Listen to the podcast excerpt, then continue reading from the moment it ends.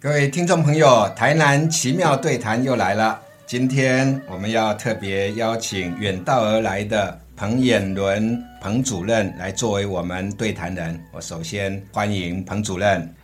好，议员老师早安。然后各位听众大家好，今天很高兴受到我们成大中文系特聘教授陈远老师的邀请，来跟各位聊聊谈谈台南的奇妙。谢谢。好。彭衍伦主任现在任教于国立东华大学，他是国立东华大学中国语文学系的系主任，可见是专程搬山贵酿，从后山来到台南。那么，为什么特别邀请远在花莲的彭主任呢？是有原因的，因为据我所知。他在十几年前就很认真的调查我们台南的龙木井的传说啊，是的啊，哎，写了一本很厚很厚的书，高达近千页。一本书叫什么？高雄油气名酸传说研究。高雄？那你是高雄人？哎，我不是高雄人，但是我的户口是在高雄登记的。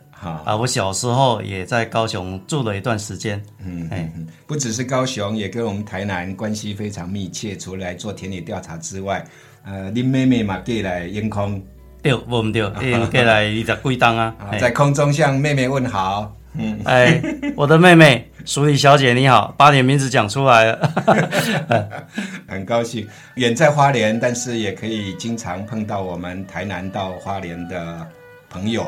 你的同事啦、学生啦，一定有很多都是从台南过去的啊。对，没错，叶老师讲的一点都没错哈。我的同事啊，或者是学生啊，他们虽然学校是在后山，但是他们就是从西部台南这个地方，然后翻越了中央山脉到花莲去读书或是工作。是我特别拜托，真的是特别拜托，拜托他彭主任从花莲来，是为了为了归仁区。因为归仁区刚刚说的归仁区的龙木井的调查，我很久以前就知道，我们彭主任下了一番功夫。那整个归仁区呢，其实他也很熟。我想请问彭主任，你今天打算带我们去哪一座庙？哎，议员老师，嗯，我们今天谈的不是一座庙，而是两座庙。哦，两座庙，对对对。好，那是哪两座庙？为什么要是两座庙？它就是。位在于我们归仁区的武当山上帝庙跟童子军庙。那武当山上帝庙，我就简单讲，就是上帝庙。上帝庙它供奉的主神就是玄天上帝。天上帝。那童子军庙的话，就是童子军。那为什么今天要两座庙一起来谈呢？等等等下，等一下，你你讲的童子军真的是我们现在的那种童子军吗？哎哎。基本上不是啦，好有趣有趣，对对对，嗯，好，那我就继续来介绍说，为什么我今天要两座庙一起来谈呢？我们这一集的标题哦，我自己把它拟定为“上帝宫与小真灵争地盘，观音大士来调解，欢喜成为一家亲”。最主要就是说，当时这个玄天上帝要来找地方盖庙的时候。就发觉他找好的地方，嗯，竟然有一位小真灵在那边镇守了，已经在那里了，已经在那里了，嗯嗯嗯。所以这个上帝公就开始去跟这个小真灵沟通，但是沟通协调了三年都没有结果，最后只好请出观音大士来调解，然后最后就命令小真灵再修百年后归属给玄天上帝，并且赐给他童子军的称号。哎，然后再任命他为先锋主帅，哦，所以这个童子军应该是指那个伊娜小孩子组成的军队，哎，组成的军队的将军。嗯，然后上帝公就跟童子军讲说：“哈，我弟有庙，你童子军也同样有庙，所以就形成了现在武当山的上帝庙在前面，那他庙的右后方有个地方叫牛奶窟，也盖了童子军庙。”那因为童子军后来归属于上帝宫，而且我们现在去看上帝庙跟童子军庙，他们的管理委员会也是同一个。哦，哎，只有庙公不一样而已，所以我才会说欢喜成为一家亲，嗯，嘿，所以武东里的武当山上帝庙的玄天上帝是。是来让降地搬的，沟通三年不成，然后观音大士出面协调，但是上帝公还是很厚爱他，也说回馈他，所以不只是自己有庙，是。呃，也让童子军自己有庙。对对对对对，那是请哪一位观音大士来调解？这个观音大士哈。根据庙里面的资料，庙里面资料，还有我实地的勘察，它应该就是位于我们大冈山上面的观音大士。那以大冈山就是高雄，对，以我们高雄阿莲区的大冈山。哦啊，大冈山。我我之所以会这样问，是因为我们在台南奇庙也有一个南昆生代天府的五府千岁。和当地的印纳公小王爷争地的故事，那么当时他们也是劳驾观音佛祖出面来调解，不过他们请的是六甲赤山龙虎岩的观音大士就近了，是，嘿，所以咱观音嘛就不赢哎，都要去讲调盖，哎，那所以你说的这个出面协调的观音大士，应该是高雄大冈山的超峰寺的观音。对，我超峰寺是足出名，足出名，哎，足出名。这继续就是我要和大家来说明的所在哈。议员老师都要讲南昆生的大天府，那时候就近请那观音大师来这个协调嘛。我觉得这边也有地缘关系，嗯，哦，那就像刚才议员老师所讲，以我们现在大冈山来讲话，最有名的就是超峰寺，嗯，它的主神就是观音大士、观音佛祖，啊，我们以前哦台南有一句谚语叫做。冈山佛祖坤生王爷，一个艺术公哈，意思就说哈，大概遇到这个春秋的好日子的时候，我们府城，也就是我们今天台南的百姓，嗯，就会到高雄的，现在高雄市阿莲区的大冈山去膜拜佛祖，嗯，那如果不是到这个地方，就是到我们刚才所提到北门区的南昆山代天府去朝拜五府王爷，嗯嗯。所以这这两个圣地啦，对对对。那超峰寺其实离我们台南不远，是啊。我们今天介绍的归仁区就在台南市的最南端，是。那旁边就是我们高雄阿莲区嘛。对对对，嗯，所以也有地利之便。对，除了地缘关系之外，哈，就是说我亲自到这个上帝庙去，你很清楚，你给他庙听庙城的地方，远远看去就看到。大冈山看得到，而且超峰寺就在可以看得到的这一面，是这一面。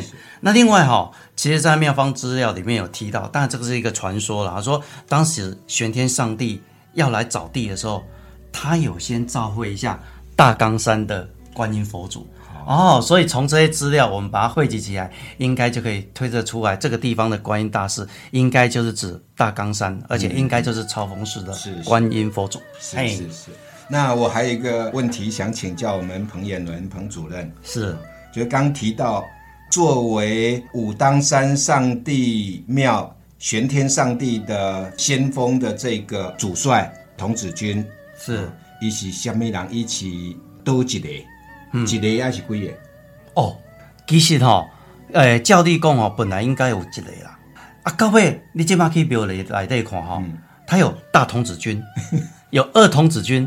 还有三童子军 啊！今天节今天节目真有趣，要你介绍一座庙，你就介绍两座庙；要你介绍一个童子军，你说有三个童子军，怎么回事？怎么回事？对对对哈啊！来来，这样老师啊，跟各位听众来说明解。基本上哈，大童子军哈，根据庙里面提供的资料告诉我们，他是有姓有名的，有名有姓哎，对，信赖。民安邦，赖安邦，对，那他本来据说是上天降下的灵，嗯，那大概在明朝初年的时候，就出生在我们今天上帝庙西南角的一个小部落。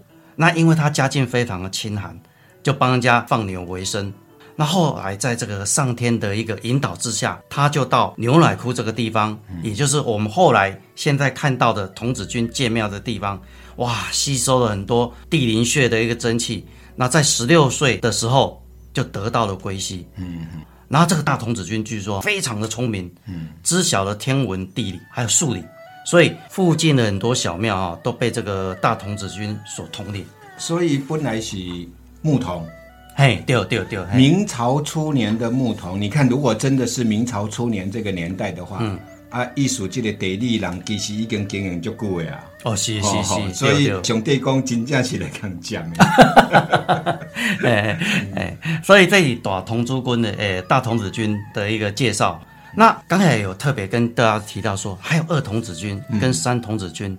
那二童子军哦，原来是我们沙仑现在这个沙仑车站附近的一个农场的一个小庙，在里面当王。嗯，那三童子军哦，据说是原来在高雄县原来的高雄县内山里面的一个小庙也当王。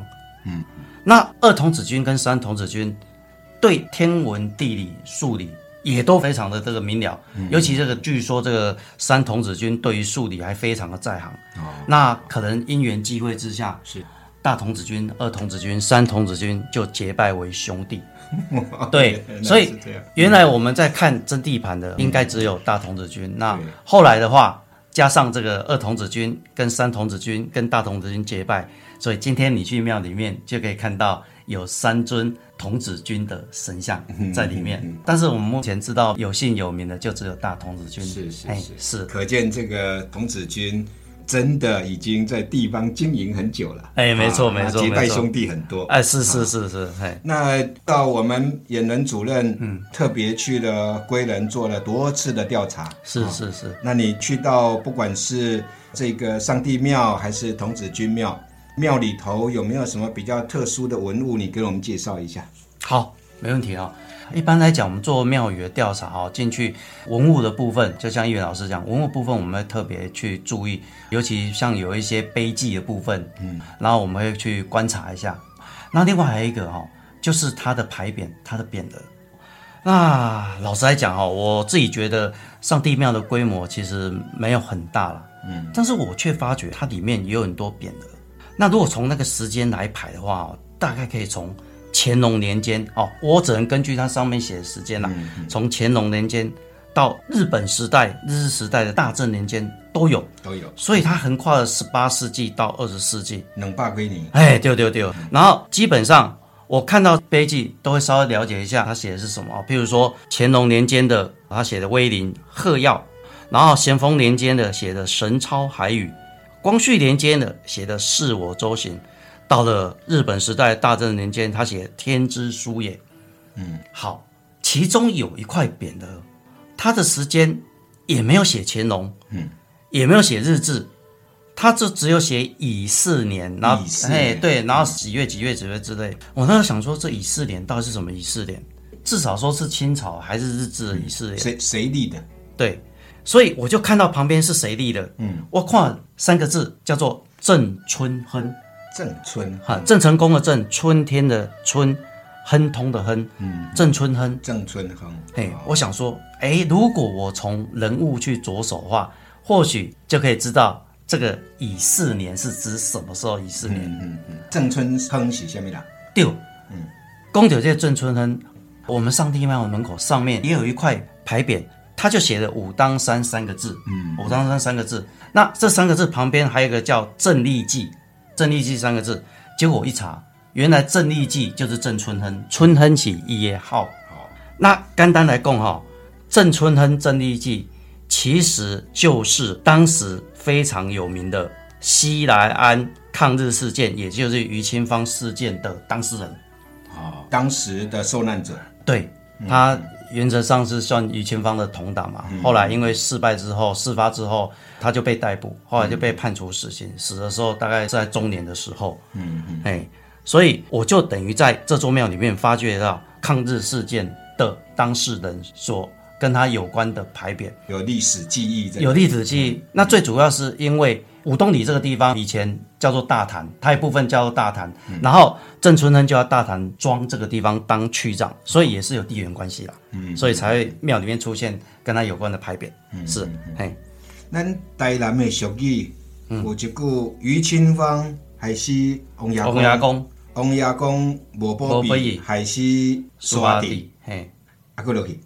苏阿弟、摩林一、海西、郑阿力、所以这个丁阿力，嘿，所以这个田阿里就是拄则你讲的，对，郑郑立记记，然后郑春亨，哦哎，是是是是，原来是安尼。嗯，刚节目一开始就提到说，你在多年前就调查过我们归仁的龙木井，是，嘿，呃，趁这个时候也让大家知道，我们归仁区还跟龙木井有关。是是是是，对对一。波终结。呵呵，一雄代苗墙前面的两口龙木井，其实它有点像两口小池子在那个地方哦。我第一次来造访的时候，就在二零一一年的六月。嗯嗯，那今年我特别又再跑了一次。那其实有龙木井的地方，代表是有龙脉的地方，因为龙木就像龙的眼睛嘛。对，那龙脉的话，就表示这个地方是有好地理的，好地理，然后有好地理，那这龙木井还有传说说它可能有药效，所以可以用这个水去怎样去治病做药引。但是听说后来盖了高铁之后，它的水就慢慢慢慢消失了，所以现在可能要灌水进去再抽水出来这样。位置就在上帝庙旁边。它的龙木井两口是在上帝庙的前面，嗯嗯，在上帝庙庙城的正前方一方。般一般龙木井都应该是两口才对了。哎，以台湾的情形哦，其实大部分应该是两口，因为眼睛是一对嘛。对但是我发觉全台湾龙木井也有一口的，啊，甚至还有三口，三口就另外一口就是嘴巴或鼻子。对，嗯嗯嗯，嘿，好。啊边啊咧，咱上帝庙附近还佫有其他的庙，还是故事等等无？哦，有我这个去哈，嗯，这次去还发觉哈，它旁边武当庙的这个龙边，大概距离将近百公尺，还有一个古树公坛。嗯，那古树公坛其实就是他拜的就是古树，据说这个古树有两棵求求王宫，九王宫，它等于就是大树公崇拜了。嗯，那它本来有两棵哈，一棵原来是在大概是沙仑那个附近，那也因为建高铁的时候，所以被怎样被这个移除了，被移除了。那那棵是芒果树，嗯，那现在我们看到是樟树。那原来那一棵哈，据说以前在日本人要把它砍，这可能又追溯到日本时代，那一直都砍不掉，还能被砍到脚。然后据说它还有个地方哦，大概在树干的地方会出一种水叫半天水，半天水也可以来做这个治病的。嗯，那现在这一棵的话，听说它树头的地方可以挖土，叫半天土。半天哎，挖题透。然后据说它也一样可以去这个治病。甚至说它的椰子还可以怎样拿来这个当做这个煮茶之类等等的，嗯，但是最好是经过神明的一个同意这样子，嘿是是是，非常有趣。对，我听你跟我讲的时阵讲，因足侪人、足侪房仲业者去即间庙拜，即、个求王公的庙拜。是是是，是安怎房仲业者特别要去拜即个求王公？哦，其实咱启王公无神像啦，啊，因过伊边啊有一个吼，第一内底有看到一个土地公的神像，哦。那我就看到，嗯，这土地公神像前面有个盘子，里面放的很多房仲的这个名片、秘籍在里面。所以因是咧拜托地公啦。对，有可能是拜托地公应该，是安尼。对。因为我据我所知，房中业者会拜土地公啊、地基主啊、是。啊不动明王啊，是是是可能是因为咧拜土地公的关系。哎，应当是呢，对，老师讲的无唔对这样，非常高兴，彭远仁主任专程从花莲再次回到我们台南，跟妹妹永康的妹妹 问好，是是是是。同时带给我们这么有趣的上帝公与小真灵争地盘，观音大士来调解，欢喜成为一家亲的这么精彩、内容丰富的故事。非常感谢彭远伦彭主任。也特别谢谢今天议员老师的邀请，让我在空中有机会跟大家来聊聊我们台南贵人区的武当山上帝庙跟童子军庙。谢谢大家，谢谢大家，也谢谢永康的妹妹，好，再 是是见。好，再见，谢谢。